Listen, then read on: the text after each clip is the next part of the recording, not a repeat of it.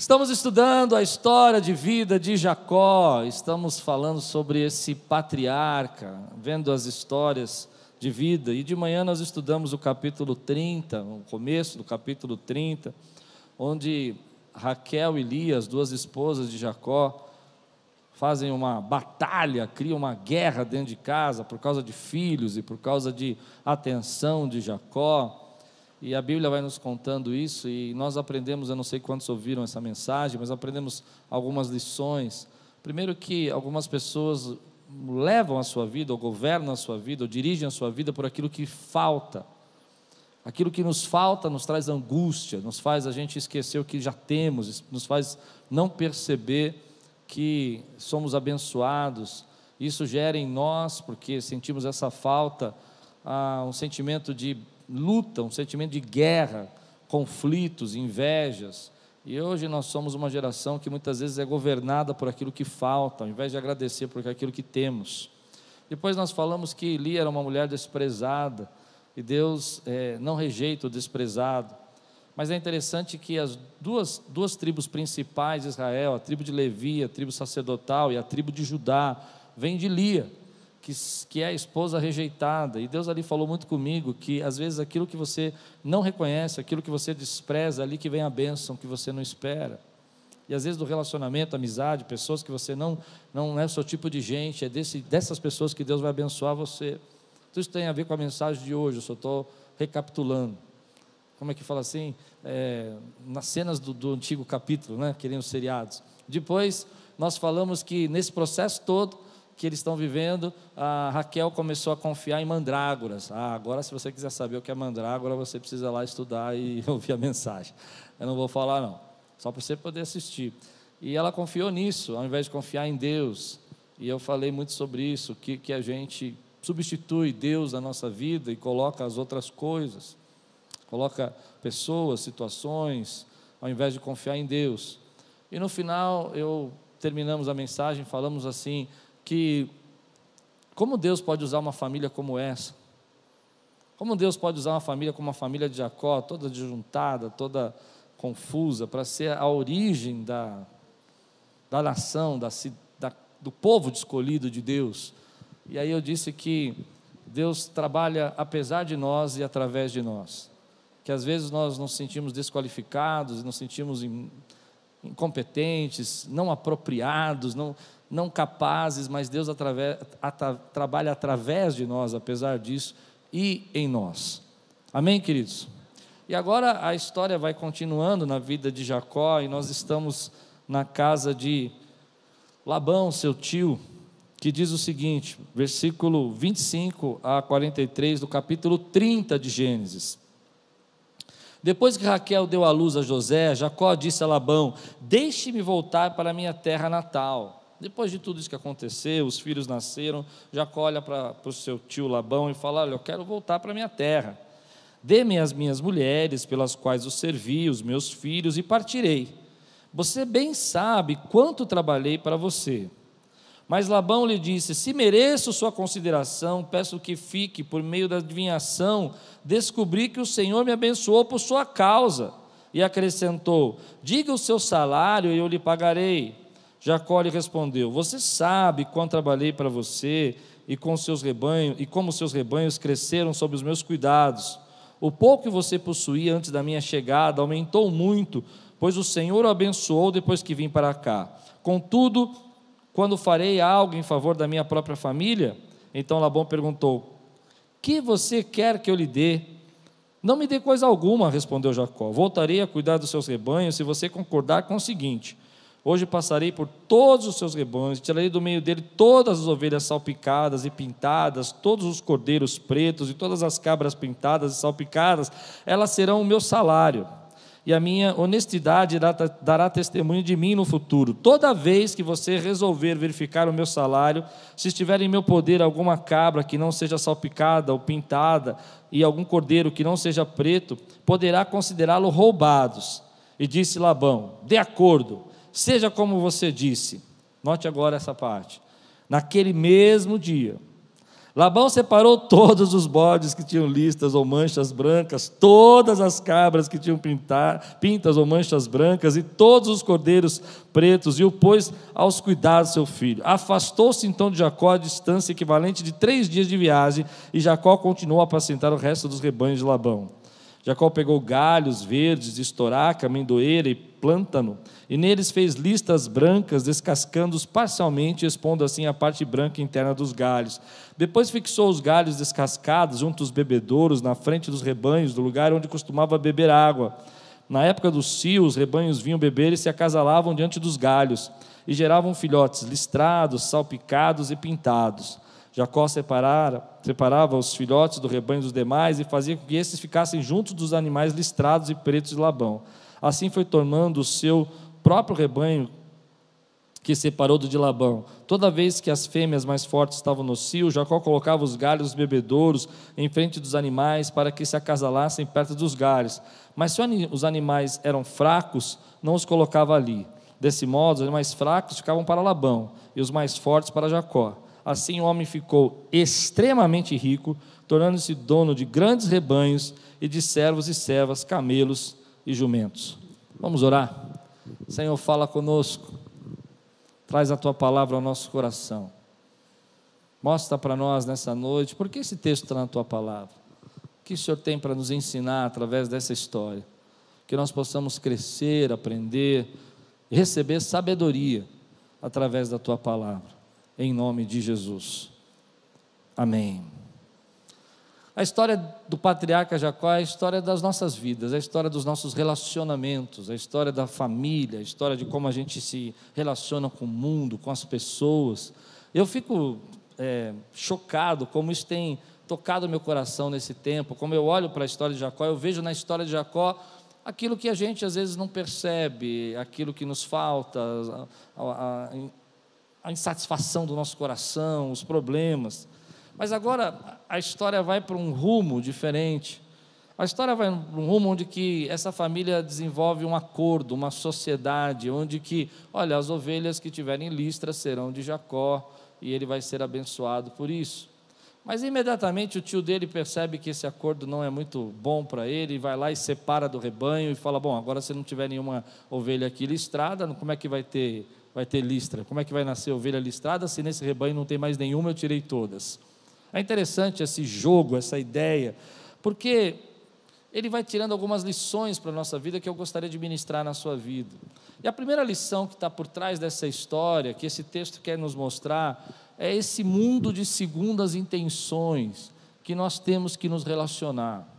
Nós vivemos num mundo onde há sempre uma segunda intenção. O que, que é isso? A primeira intenção é aquela intenção, ok, eu preciso de você, Jacó, você me abençoou, eu reconheço que foi por causa sua que eu prosperei.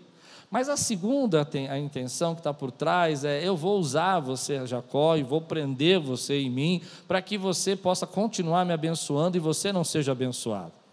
E eu não sei se isso mexe com você, mas me incomoda, porque isso me, me mostra o mundo que nós vivemos onde as pessoas se aproximam de nós, não porque por causa da primeira intenção, por causa que você é querido, porque, embora elas possam até falar, e também não são todas, mas você que está no meio de um, de um projeto corporativo, no meio de, um, de uma empresa, no meio do seu trabalho, você lida com isso todos os dias. Gente que se aproxima de você com segundas intenções que diz que vai fazer algo a seu favor, mas na verdade, por trás disso existe uma outra ideia, um outro projeto, e a gente tem que lidar com isso. Esse mundo de segundas intenções, ele, ele nos incomoda, ele nos fere, ele nos deixa frustrado. Você acha que aquela pessoa está com você, ou que ela gosta de você, ou que ela valoriza você, ou que ela reconhece o que você faz, mas quem aqui nunca se sentiu descartado, ah, sendo usado por causa desse mundo que nós vivemos? E a história, se você continua lendo, você vai perceber que Labão vai mudar o contrato dez vezes.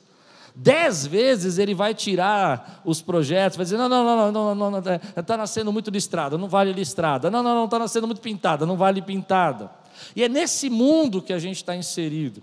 O que a Bíblia está dizendo para nós é que às vezes essas pessoas que têm segundas intenções, eles não são os estranhos, não são aquelas pessoas que você não conhece na rua, mas são os seus parentes, seus amigos de trabalho, são aquelas pessoas que estão sentadas ao seu redor. E você que é cristão, Você que ama a Deus está se relacionando com esse mundo, e esse mundo afeta você. Esse mundo faz com que a lógica seja a lógica de que o mundo é dos espertos, a lógica seja a lógica de que você precisa dar também os seus jeitos. Mas lembra que Jacó, Jacó era o enganador. Jacó era aquele que dava os seus jeitos, mas nesse texto ele vai confiar em Deus. E o que a Bíblia está querendo mostrar para nós, o que a Bíblia está querendo ensinar nesse texto, é que, embora você esteja vivendo no mundo de segundas intenções, a bênção, o cuidado, o seu favor, não vem do mundo de segundas intenções e nem das artimanhas desse mundo. A sua bênção vem da aliança que Deus tem com você. Pronto, preguei. O texto vai dizer para nós que, embora Labão fique mudando as histórias, fique fazendo as coisas e fique tramando e jogando essas segundas intenções, Deus vai abençoar, porque Jacó está abençoado por Deus. Então você que se relaciona nesse mundo de segundas intenções, onde as pessoas querem levar vantagem sobre sua vida, não se corrompa, não jogue no jogo deles, não vire um monstrinho. Não se torne um monstrinho como Labão aquele que quer levar vantagem em tudo. Lembre-se que é Deus quem honra a tua fé. Essa é a primeira lição. Eu tenho que me relacionar com esse mundo de segundas intenções, e nesse mundo de segundas intenções eu tenho que tomar cuidado para que isso não me afete, para que eu não me torne um deles. Não é assim que você vai jogar esse jogo, não é assim que você vai ser abençoado. Esse tipo de jogo de segundas intenções, eu vou te dizer o que eu creio, não funciona para aqueles que são lavados pelo sangue do Cordeiro.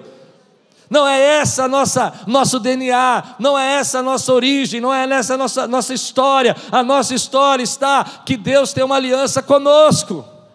E toda vez que você então esquece a aliança que Deus tem com você e se torna essa pessoa que vai jogar o jogo de Labão, que vai entrar porque você está inserido nessa sociedade, você está perdendo o que Deus preparou para a tua vida. Não jogue esse jogo, não se torne um monstrinho. Creia que Deus cuida da tua vida.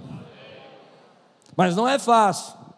Não é fácil porque nem todo mundo quer que você seja abençoado. Isso é um problema, porque quando você olha esse texto, você fala, mas não é o tio, é o tio, mas não quer. Mas não é o pai da, das esposas dele, não é o avô, é, mas não quer. E é difícil a gente ter essa maturidade de enxergar que nem todo mundo vai aceitar as bênçãos que Deus tem para você. Não é fácil você lidar com isso. Mas, embora nem todo mundo queira as bênçãos que Deus tem para você, continue caminhando, não desista, não pare, não jogue com as armas dele, porque aquilo que Deus tem para você é de Deus para você. Mas não é, não, é, não é difícil, não é complicado a gente se corromper ao ponto de achar que a única forma de sobreviver nesse mundo é jogando as regras do mundo, onde as pessoas querem agir com segundas intenções, querem levar vantagem sobre você, querem mudar os acordos, querem mudar as palavras que foram assumidas, e você acaba ficando tão triste, bravo, irritado, achando que Deus não lembra de você, mas na verdade o que a história vai contar para nós é que nada, nada, ninguém, ninguém pode parar o que Deus tinha na vida de Jacó e a bênção dele. Por mais que Labão armava, por mais que Labão trocava as histórias, por mais que ele mudava os acordos, mas Jacó era abençoado. E eu creio nisso. Eu creio que você é como árvore plantada junto a ribeiro, que dá o seu fruto no tempo certo, cujas folhas não murcham e tudo quanto faz prospera. Mas é esse o mundo que você vive. Se você não enxergou esse mundo, me perdoe, mas é esse o mundo que você vive. O mundo onde as pessoas estão jogando com você e você não pode jogar com as regras dela. Mas eu tenho algumas palavras e algumas lições que eu tiro disso. Olha o que acontece no versículo 27 e 28. Mas Labão lhe disse: Se mereço sua consideração, peço-lhe que fique. É interessante esse texto, porque ele diz que por meio de adivinhação descobri que o Senhor me abençoou por sua causa, e acrescentou: Diga o seu salário e eu lhe pagarei. Há muitas lições aqui, há muitas lições. Primeiro, que Jacó já sabia o que ia fazer. Segundo, que Jacó já tem uma promessa de Deus que vai voltar para a terra dele, mas ele vai ficar 20 anos ali trabalhando para Labão. Mas uma das lições que me chamou a atenção é que você, quando não joga o jogo, Você, quando se submete à vontade de Deus, você, quando se coloca debaixo da vontade de Deus, você, quando aceita que Deus tem uma aliança com você e não se preocupa com aquilo que as pessoas estão fazendo ao seu redor, ou tanto que elas pensam em levar vantagem sobre você, você, como servo de Deus, abençoa os que estão à sua volta. Diga aí, eu sou um abençoador. E você não pode parar de ser um abençoador. Você não pode jogar no jogo deles porque você é um abençoador.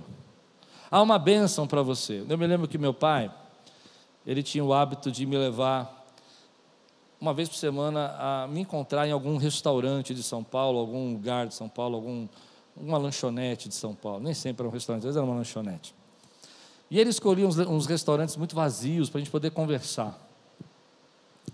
E um dia, quando eu era pequeno, é, eu estava sentado com ele e, e eu falei, pai, você já reparou que a gente chega nos restaurantes não tem ninguém, é só a gente e, as pessoas atendendo a gente, e depois de dois, três, quatro meses, o lugar está lotado, a gente não consegue nem mais entrar. Eu não sei, eu não sei, sinceramente, eu não sei se, se é fato ou não, se isso era uma, uma conversa do meu pai para mim, mas eu acredito no que ele falou. Ele falou, porque a bênção do Senhor está conosco. Você crê nisso? Onde você chega, a bênção de Deus chega com você. Aonde você chega, você não pode esquecer.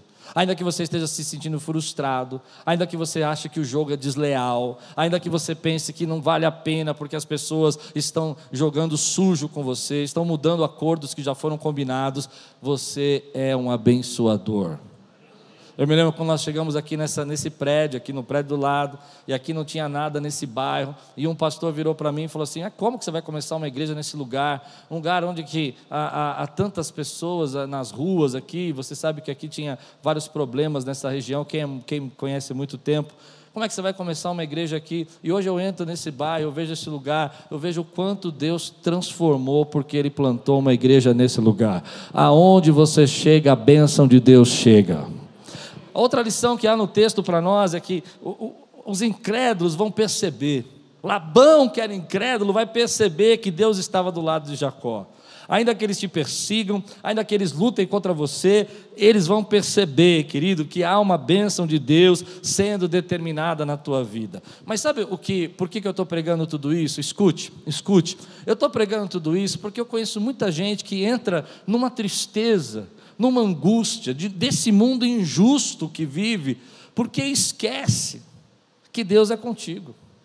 Hoje eu quero só te lembrar, querido, que Deus é contigo, não quer dizer que não vai haver perseguição, não quer dizer que vai ter gente que vai querer jogar com você, contra você. Se Deus ser contigo, não quer dizer, querido, que você não vai passar por prova. A questão é que, embora você passe por tudo isso, há uma aliança e uma bênção de Deus determinada na tua vida. E para mim, nesse tempo, não tem mais nada que fale ao meu coração do que isso. Há um tempo de dificuldades, há um tempo de batalhas, eu não sei o que vem pela frente, eu não sei como é que vai ser esse pós-pandemia, se é que nós vamos entrar nele. O que eu sei é que Deus tem uma aliança comigo, Deus tem uma aliança com essa igreja, Deus tem uma aliança com esse povo que adora. Meu irmão, eu não sei o que as pessoas falam a meu respeito, eu não sei o que elas dizem a seu respeito, eu não sei o que elas estão pensando sobre nós, eu não sei o que estão o governo pensando sobre as igrejas, eu não sei nada disso porque eu não tenho como saber. O que eu sei é que Deus tem sustentado essa casa e vai continuar sustentando a nossa casa. E se você crê, dá um grande glória a Deus aqui. Exalta o Senhor, meu irmão. Diga, Ele é comigo. Aleluia, aleluia. Então, quando eu vejo tudo isso, eu vejo um homem que fala assim: vou tirar listradas e eu vou esconder. Como talvez Labão pensasse na mente dele, como haverá de nascer listradas se não há gado, se não há nada no rebanho listrado? Mas com Deus você não brinca. Eu quero que você diga comigo, com Deus não se brinca. Ah, eu sei que as pessoas podem tramar, mas com Deus não, não brinca. Eu não estou debaixo de, do seu acordo, Labão, eu estou debaixo de uma palavra. Hum. Ah, meu irmão, hoje eu quero pregar um pouco para mim, posso? Há tantas lutas e tantas batalhas e tantas dificuldades, mas eu não estou debaixo, querido, dessas circunstâncias, eu estou debaixo de uma promessa, de uma palavra de Deus. Não é fácil. Eu escuto os pastores dizendo por aí, muitos pastores, falando assim: olha, povo, tem que voltar. Onde estão as pessoas? Muitos pastores bravos, até tristes, porque muitas pessoas não estão voltando ainda, alguns com medo, outros não estão esperando a segunda vacina, outros não estão voltando. Eu não sei. Como eles, eu vejo eles falando, eu fico, meu Deus, que luta. Mas sabe o que fala no meu coração? Eu vou dizer para você: Deus tem uma aliança com essa igreja. Deus tem uma aliança com esse povo, dá um glória a Deus. Deus tem uma aliança com o povo que está esperando aí tomar a segunda dose e voltar. Se você crê, diga amém. E aquilo que Deus vai abençoar a minha vida e a tua vida, vai abençoar a tua casa, vai abençoar a tua família, vai abençoar teus parentes, vai abençoar aqueles que te conhecem. Aleluia. A lição desse texto é que aquele homem que é o usurpador, que era o enganador, não joga mais o jogo. Se você vai ler um texto um pouco mais para frente, Jacó vai contar para Labão que ele fez essa história das listas, embora algumas pessoas acham que isso é superstição, é crendice, tem muitos comentaristas falando sobre isso, mas a, a ideia que ele dá, ele vai contar, ele não fala aqui, mas ele fala mais, mais para frente no, em Gênesis, ele vai dizer: foi através de um sonho que Deus mandou eu fazer isso. Aleluia. Ou seja, eu fiz isso porque eu estava debaixo de uma palavra. Eu já vou pregar sobre isso, mas eu não quero adiantar. Então, eu queria agora parar um pouquinho e falar com aquelas pessoas que vivem nesse mundo injusto, cheio de, de jogos e cheio de segundas intenções e cheio de pessoas tentando levar vantagem sobre você e que você está lá na sua faculdade, você está lá na sua escola e as pessoas falando de você. Eu queria falar cinco minutos com você. Preste atenção no que eu vou dizer. Não esqueça quem é por você. Não importa o que eles façam, não importa o que eles digam, não importa o que eles tramem, lembre-se quem é por você. Quem é por você é o El Shaddai, é o Todo-Poderoso, é o Deus Criador. Aleluia. Quem é por você não, não se recusou a entregar-se a si mesmo na cruz e morrer por você no seu lugar. E a Bíblia diz: e como Ele não nos dará juntamente com Ele todas as demais coisas. Quem é por você, querido, intercedeu por você e está sentado do lado do trono de Deus, e para todas as promessas que estão na Bíblia tem um sim a seu favor, diz o apóstolo Paulo.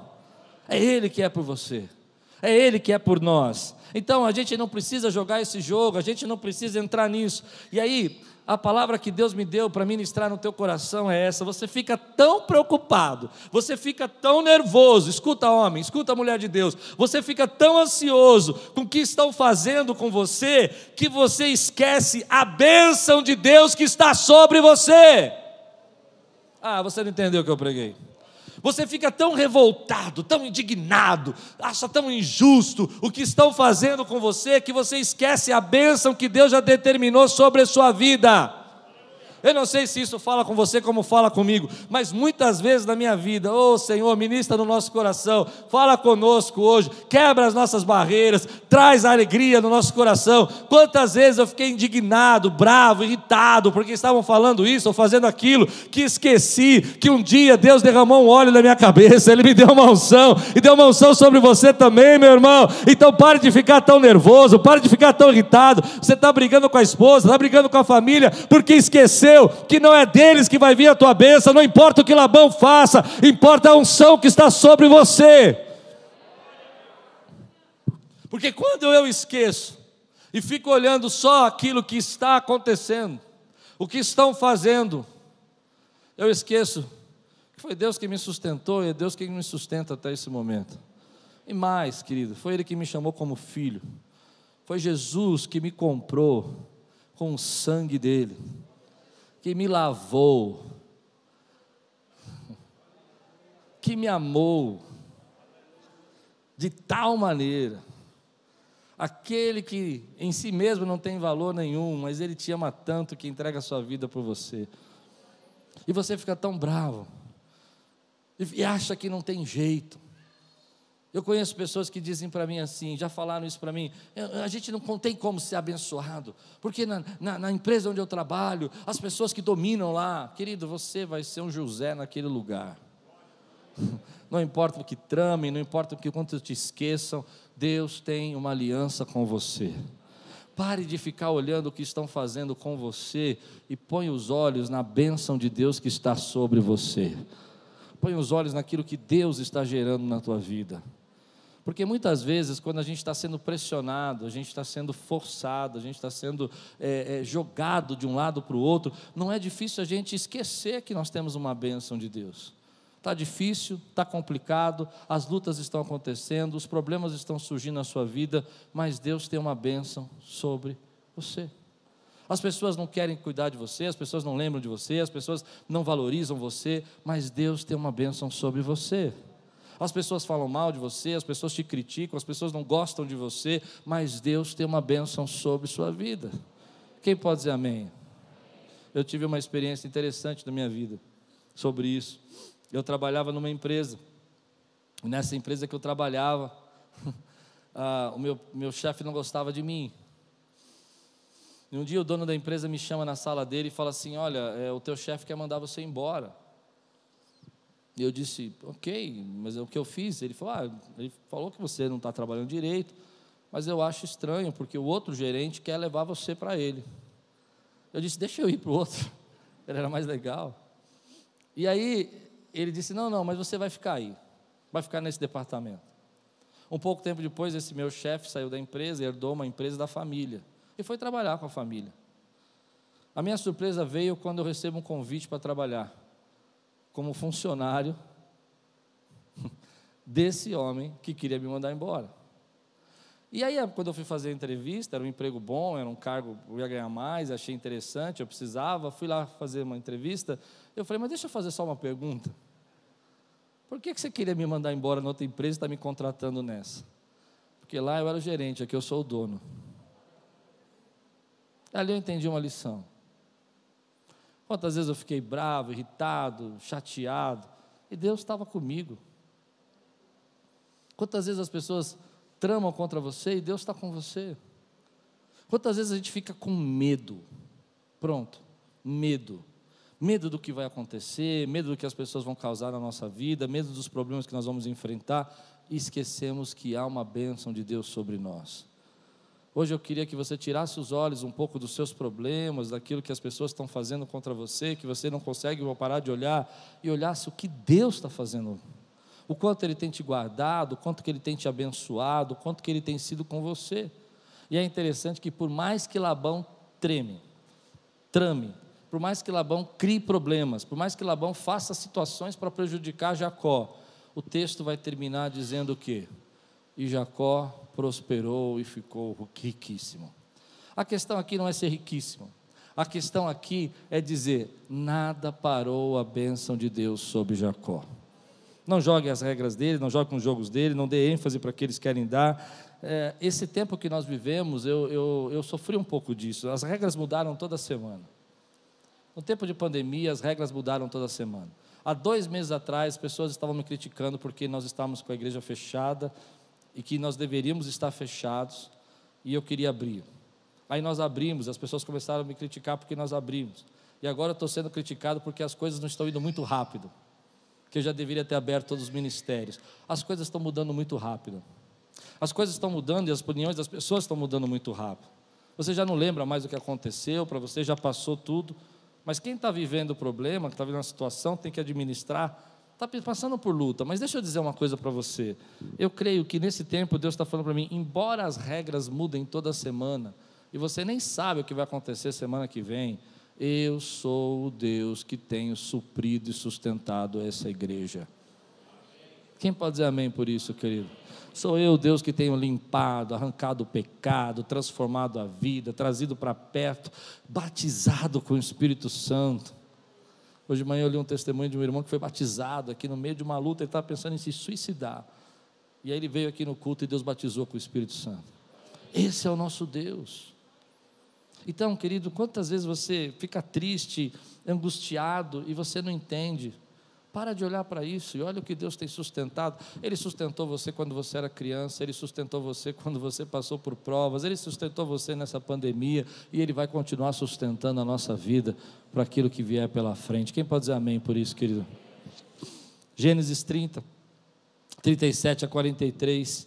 E esse é um texto difícil da palavra, é um texto que há muita controvérsia. Diz assim: Jacó pegou os galhos verdes de estoraque, amendoeira e plântano, e nele fez listras brancas.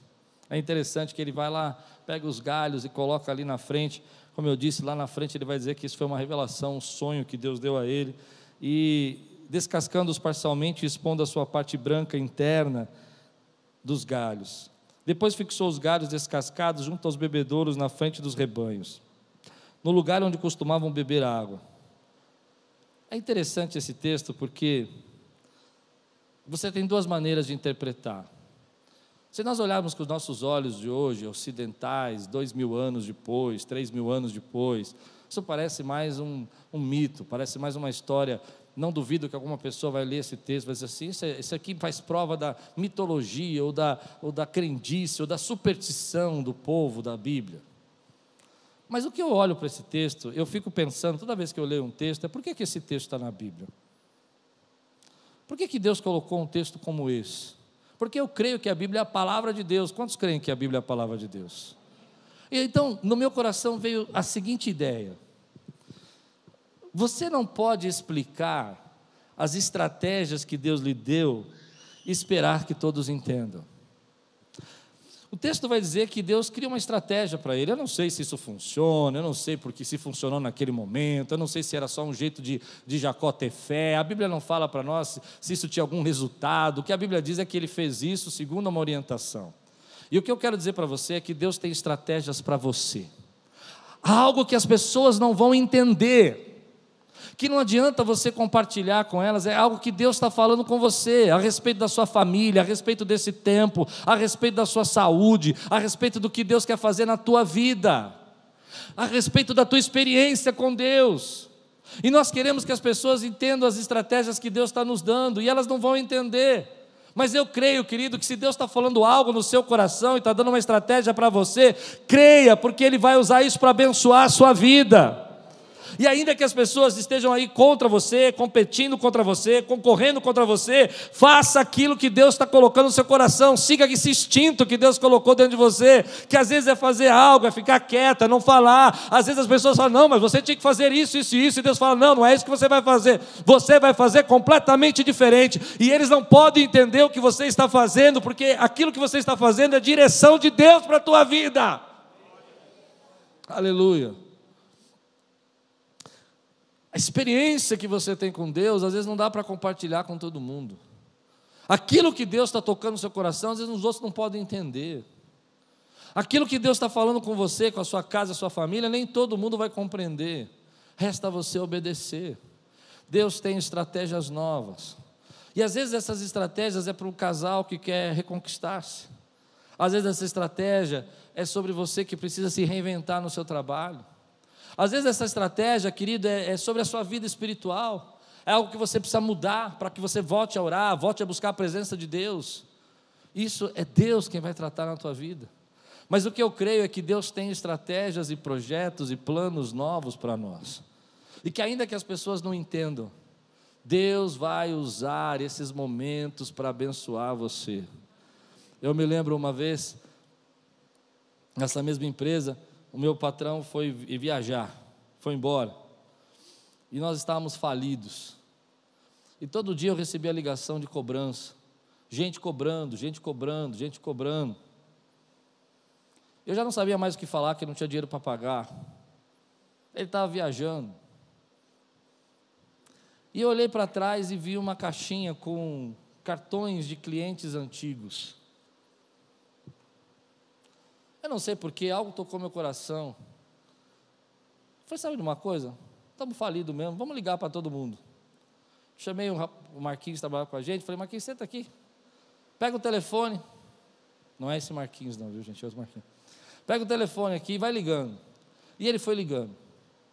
Olá, sou uma empresa tal, faz tempo que você não pede de nós, está tudo bem, você precisa de alguma coisa. Perdi o seu telefone. Queria comprar de vocês, pensei em vocês hoje. E naquele dia que nós tirávamos uma nota por dia ou duas, começamos a tirar 15, 16 notas. Eu me lembro de algumas pessoas falarem para mim quando eu comecei: esses clientes não existem mais. Não adianta, eles já mudaram de pessoas para comprar. Deus estava dando uma estratégia. Mas Deus não dá só uma estratégia, querido, para os nossos problemas financeiros, Deus dá uma estratégia, às vezes, para os nossos, nossos casamentos para reconquistar os nossos filhos. Todos nós já passamos por um momento da nossa vida onde os nossos filhos se afastam um pouco da gente e a gente precisa reconquistá-los. Não é fácil, principalmente nessa idade de, de, de juventude, de 18, 17. E Deus vai lhe dar uma estratégia para fazer isso. Mas toda vez que você tenta compartilhar isso, as pessoas não, estão, não vão conseguir entender, porque a estratégia que Deus está dando é a você. E você precisa usar. A segunda lição é que você está vencendo e tem gente que irá questionar o que você está fazendo. Essa é uma lição que eu tiro na minha vida, porque toda vez que você está vencendo e a estratégia está funcionando, tem alguém para querer mudar a receita do teu bolo. Vocês conhecem essa história? Essa é uma história que a gente usa muito em palestras, né? Havia uma senhora que fazia um bolo maravilhoso. O bolo era gostoso, ela estava vendendo muito no bolo. O bolo era tipo aqueles casas de bolo, as pessoas iam comprar e a receita era uma benção. Os clientes vinham de longe para comprar.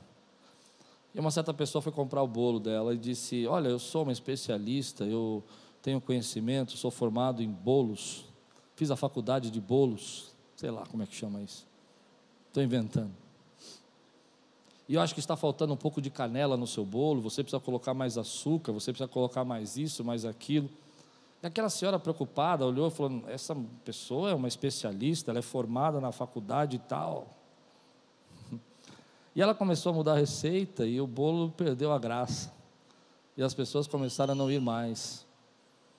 Porque a essência do que ela fazia se perdeu. Sempre vai ter alguém querendo mudar a receita do teu bolo, daquilo que Deus mandou você fazer. Se Deus está mandando você orar, ore. Mas sempre vai ter alguém que vai dizer para você: o que adianta você orar? A questão é que aquela mulher que falou para. Posso ir fundo nisso?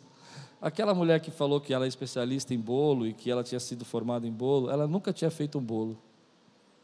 E nunca tinha vendido um bolo. Cuidado com gente que quer ser especialista, que nunca fez um bolo, que nunca pagou o preço, que nunca trabalhou no que você trabalhou, mas ele sabe tudo como você faria, e como ele gerenciaria, como ele trabalharia, como ele cuidaria melhor, como ele seria a melhor mãe, como seria a melhor esposa, como seria melhor e isso vai entrando na tua cabeça e vai mudando aquilo que Deus mandou você fazer.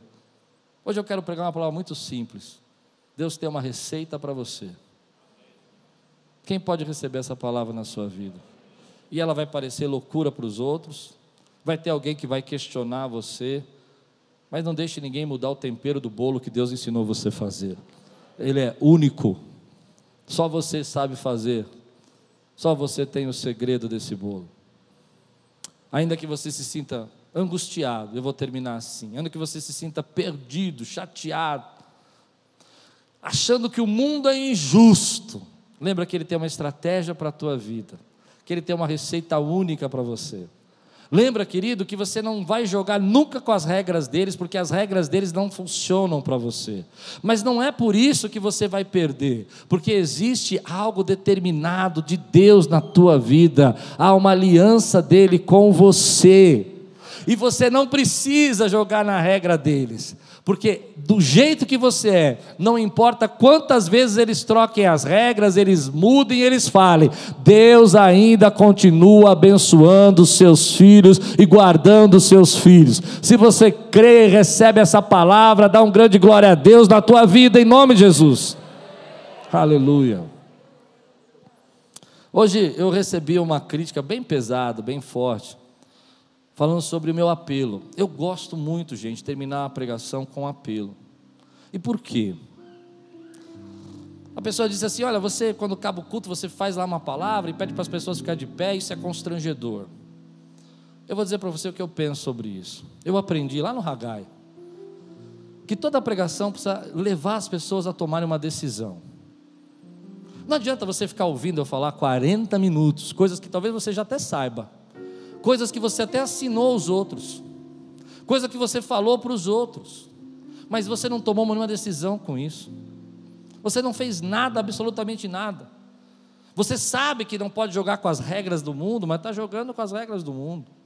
Você sabe que tem uma bênção na tua vida, mas está angustiado, está tá, tá injuriado, não quer mais adorar, porque você acha que não é injusto. Então, toda vez que eu faço um apelo, é para que você tome uma decisão.